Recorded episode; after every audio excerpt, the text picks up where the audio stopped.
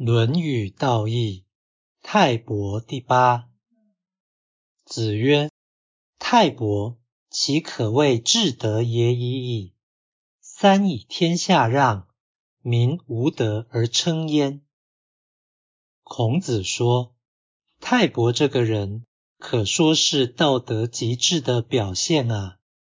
他三度退让天下，人民根本无从加以称赞呢。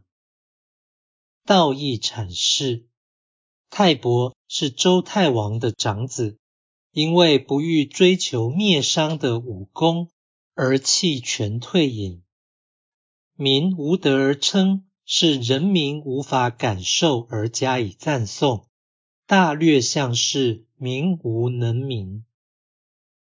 孔子将泰伯捧上天，显然是溢美。然而，其意是在强调不争权夺利的高尚品德，所以不吝假借古人的名义以塑造典范，此为善谋。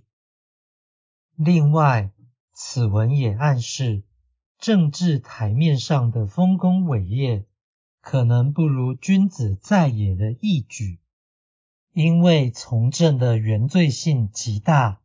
独立性的善行更有自主的精神。